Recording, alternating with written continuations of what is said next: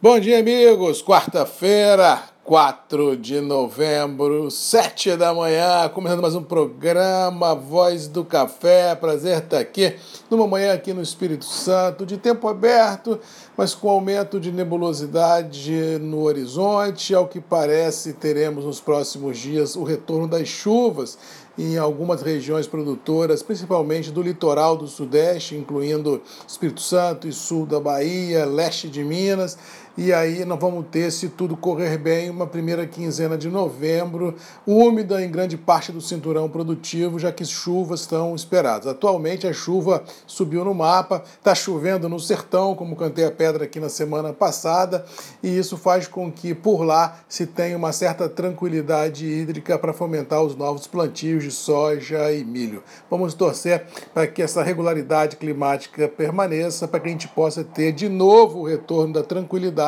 em todo o cinturão produtivo do arábica, do milho, da soja, do algodão, do cacau, da pimenta, de todas as commodities agrícolas que realmente são tão essenciais para esse Brasil ah, dar certo. Com relação aos mercados, ontem tivemos um dia de muita ansiedade em função das eleições americanas, que, diga-se de passagem, ah, começaram a contar os votos na madrugada, ainda não se tem um vencedor de fato e de direito proclamado, ainda depende ainda de muitas contagens. Lá nos Estados Unidos a contagem é um pouco diferente da que é realizada no Brasil, aqui é praticamente instantânea, lá não, é manual, tem que contar voto a voto, então a gente vai ter mais alguns dias, acredito eu, para a gente ter uma noção clara do que vem por aí, mas hoje, com certeza, no decorrer dos trabalhos, as notícias vindas dos Estados Unidos já darão a um norte muito interessante aos investidores para se colocar prontos aí para um futuro de curto prazo. Mas ontem, nas, nas pesquisas de boca de urna,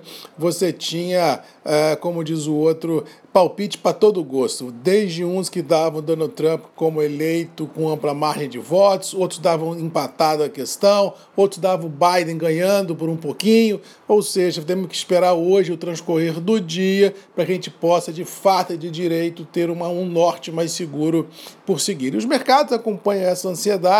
Ontem nós tivemos dólar trabalhando acima de 5,70, fomos buscar lá 5,76 contra o real.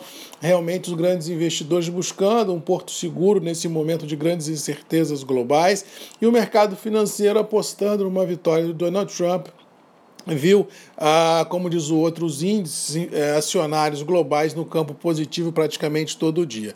Vamos ver hoje como é que vai ser de fato e de direito esse mundo especulativo com as notícias reais vindas dos Estados Unidos e não mais de boca de urna. No caso do café, a tônica foi a mesma, o mercado muito conservador, de estreitas margens, tom prevalecido no final dos trabalhos foi o tom positivo, mas assim, sem muito convencimento, a morosidade nos trabalhos é muito grande, tanto a nível interno quanto a nível internacional, deixando os operadores bem assim ansiosos nesse futuro de curtíssimo prazo, porque dependendo do que for validado nas urnas americanas, o mercado pode penduar para um lado. Enquanto isso não ocorrer, conservadorismo e, como diz mamãe, cancha de galinha não faz mal a ninguém. Preços internos do café sustentados em reais, poucos negócios. Quem tinha que vender já vendeu, quem não vendeu está pagando para ver esses drivers americanos da eleição e também da europeus com a Covid para definir o que, que vai dar de curto prazo. Mas, sinceramente,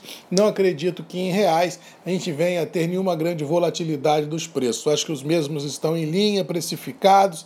Eu acho que dificilmente em 2020, salvo um fato novo de grandes proporções, é que a gente possa vir a ter uma, uma ruptura desse atual intervalo mercadológico do, do café em reais. Fora isso, o mais do mesmo muito grande e a ansiedade tomando conta de tudo e todos tendo no radar esses dois novos divisores de água, que são as eleições americanas e seus resultados e seus desdobramentos, e na Europa a pandemia, que começa a assustar outra vez tudo e todos. Mas vamos ficando por aqui, desejando a todos aí uma boa quarta-feira, que Deus nos abençoe, que a gente possa ter notícias interessantes no mercado hoje, para que a gente possa ter um pouco mais de firmeza ao caminhar, mais luz no fim do túnel e mais certeza por onde trilhar os caminhos dos próximos dias, semanas e meses, com certeza. Um abraço, fiquem com Deus, boa quarta-feira! Um abraço do Marcos Magalhães da Voz do Café e até amanhã às sete comigo aqui, Grupos e Redes MM, ponto de encontro de todos nós. Um abraço e até lá. Tchau!